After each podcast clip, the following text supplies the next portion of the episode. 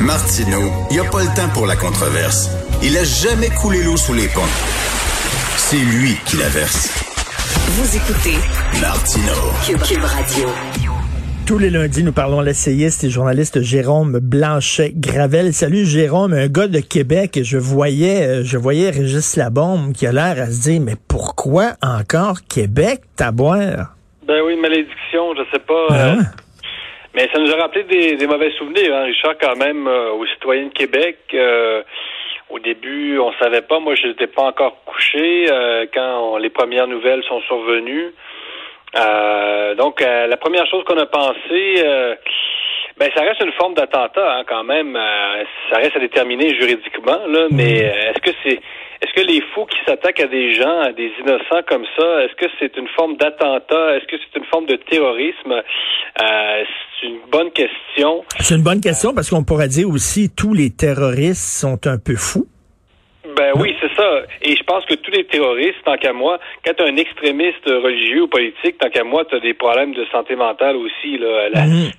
Tu sais, quelqu'un qui, en- qui en- on est à moins d'être évidemment dans une dans une guerre à- d'être sous l'occupation et de t'en prendre aux nazis, ça c'est autre chose là. Mais quand tu utilises la violence pour parvenir à tes fins, tant qu'à moi, tu as un déséquilibre en, quelque part. Donc euh, la frontière reste mince quand même entre le terrorisme, euh, la maladie mentale Tout à euh, fait. et, tout- et tout ça. C'est clair. Tout à fait. Puis, tu sais, le gars, il avait une cause? On sait pas encore, là. Il y a- peut-être qu'il y avait une cause aussi farfelue soit-elle. Je, euh, je Ben, sais pas, là. Tu sais, c'est, le, le- le truc avec les, les terroristes, par contre, c'est que eux autres sont, sont souvent alimentés, là, leur haine, euh, alimentée par un réseau extrêmement bien formé, là. Puis, sais, avec, euh, avec des imams, puis avec des idéologues et tout ça, là. Tu sais, il y a comme, euh, ils sont pas tout seuls là-dedans, là.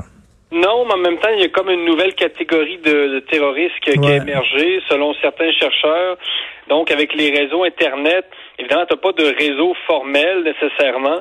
Donc, tu n'entretiens pas des liens directs euh, avec des avec des gens de ces réseaux-là, mais tu as accès à beaucoup de propagande, euh, que ce soit d'un côté ou de l'autre, là, euh, que ce soit de la propagande islamiste, de la propagande d'extrême droite ou peu importe.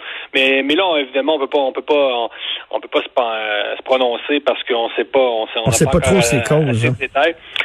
Ceci dit, j'espère quand même que euh, Québec, c'est pas le nouveau Sao Paulo, c'est pas le nouveau Mexico. Là. Les gens, euh, ce serait quand même dommage que ces genres de cas-là se multiplient, euh, peut-être pas se multiplient, mais on augmente, et que les gens sortent encore moins, déjà qui sont confinés. Et ça, je trouverais ça vraiment dommage. Donc, il faudrait vraiment pas que on ait un problème de santé mentale tel que euh, on, on crée un sentiment d'insécurité par-dessus tout ce qu'on a. Ben, Là, ça serait exactement. Vraiment, là, ce serait épouvantable. Et la, la donne qui est vraiment weird, c'est que, mettons, un gars pète une fuse, les fils se touchent, euh, il y, a il y a un sample chez eux, il sort de chez lui, puis bon, il, il tue deux, trois personnes qui est devant chez lui.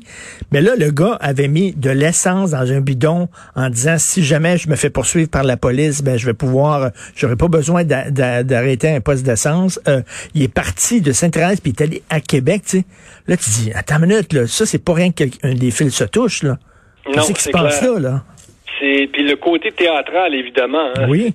La, mise en scène, c'est quand même particulier. Hein. C'est, c'est quand même, euh, je sais pas, si, on connaît pas encore ses intentions, mais c'est un peu comme si le tueur avait voulu nous rappeler, tu sais, la- l'existence de la mort, du tragique, euh, finalement dans une société où on, on nie un peu la mort avec euh, évidemment le confinement.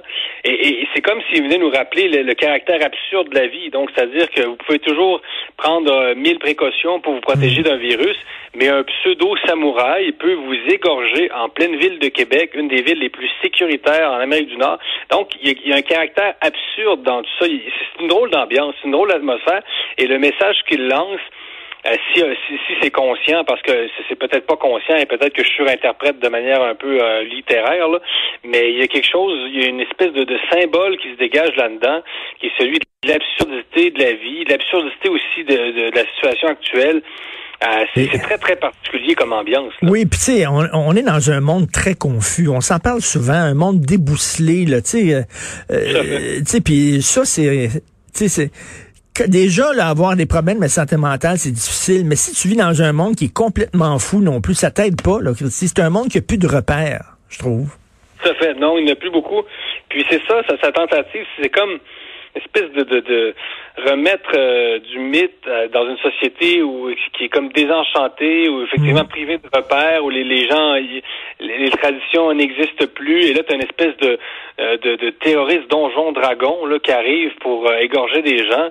T'sais, à quoi ça rime Est-ce qu'effectivement il est influencé par des jeux vidéo? Il y, a des gens qui baignent aussi dans des univers mythologiques complètement parallèles avec les jeux vidéo. Il y a des gens qui s'enferment dans des réalités parallèles aujourd'hui, et ça aussi c'est très. Mais, mais c'est bon ce que tu dis ça. Tu sais, on, dans on marche dans la rue puis tu croises des gens, c'est on, on, on, réalise pas à quel point il y a des gens qui vivent dans des univers parallèles, que ce soit les complots, que ce soit des, des, des, jeux vidéo, donjons et dragons qui sont perdus dans leur univers, qui plus rien à voir avec la réalité. Oui, non, c'est ça. Et il y a un refus aussi du monde moderne, là, de, notre monde un peu plate, euh, entre guillemets. Et je sais pas si ça, ça me fait penser vite comme ça, Richard, euh, dans un film de Denis Arcand, là, il y a un policier qui, la fin de semaine, va se réfugier dans une espèce de, de, de camp médiéval, puis il dit à sa blonde au téléphone qu'il l'appelle sur son cellulaire, puis lui dit, euh, je l'ai dit, là, chérie, c'est la seule place ici où je me sens bien, là, mm-hmm. j'en peux de la société montréalaise. Et, je le gars va se réfugier, je pense que c'est dans l'âge des ténèbres, et le gars va se réfugier dans une espèce de, euh, de, de, de, camp donjon dragon à, à grandeur nature. Mais, mais puis, où les règles sont très strictes, où il est encadré, où il y a une logique.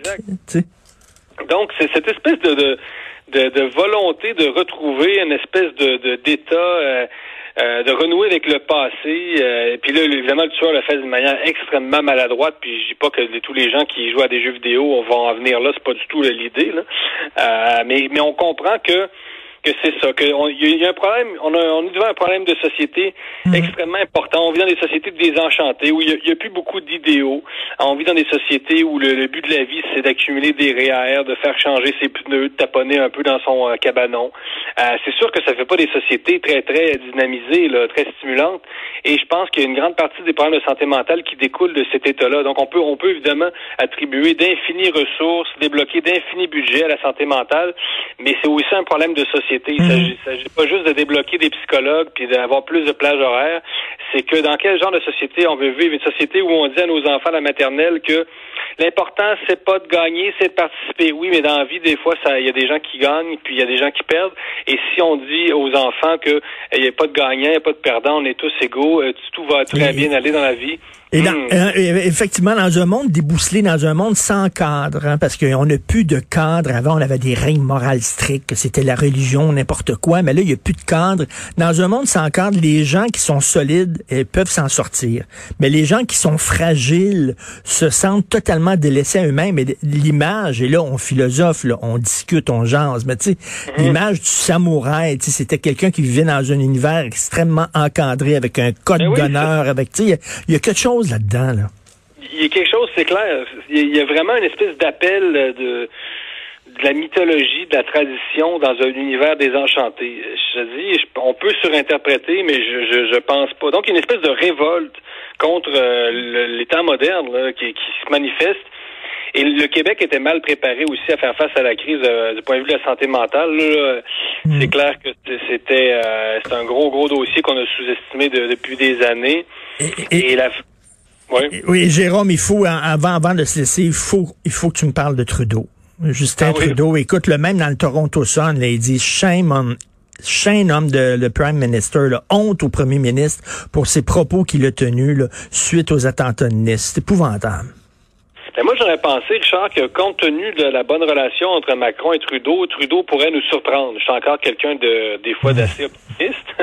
Mais non, Trudeau a décidé plutôt de prendre le euh, se ranger dans le camp d'Erdogan, c'est extrêmement décevant parce qu'il aurait pu quand même. Macron et Trudeau ont une très bonne relation. Je me suis dit peut-être qu'il va euh, qu'il va appuyer son, son ami. Tu sais, euh, je sais pas si c'est son ami ami, mais vous comprenez, euh, hmm. qui ont des qui ont des affinités.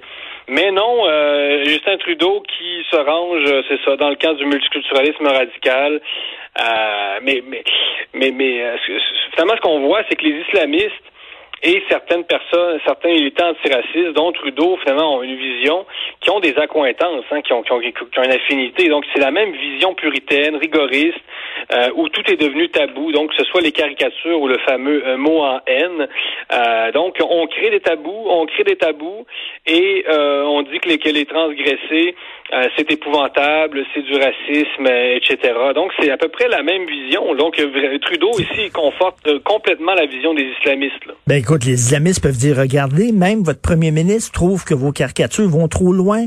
Même votre premier ministre trouve que c'est provoquant, que c'est offensant. Ça n'a pas de sens. Il est ah tellement irresponsable, il vient de leur donner des arguments. Oui, de leur donner des munitions, ben des munitions idéologiques carrément.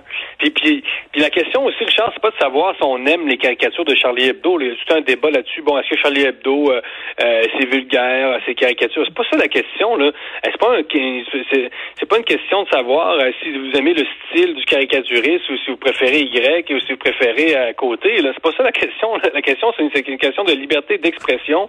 On est devant deux conceptions du monde qui sont en train de s'entrechoquer comme jamais. Euh, celle euh, du monde islamique euh, d'antan. Là, c'est puis d'ailleurs. je sais que dans les pays musulmans aussi, il y a plein, plein de musulmans qui sont tout à fait pro-Charlie. C'est ça que c'est un, autre grand paradoxe. Là.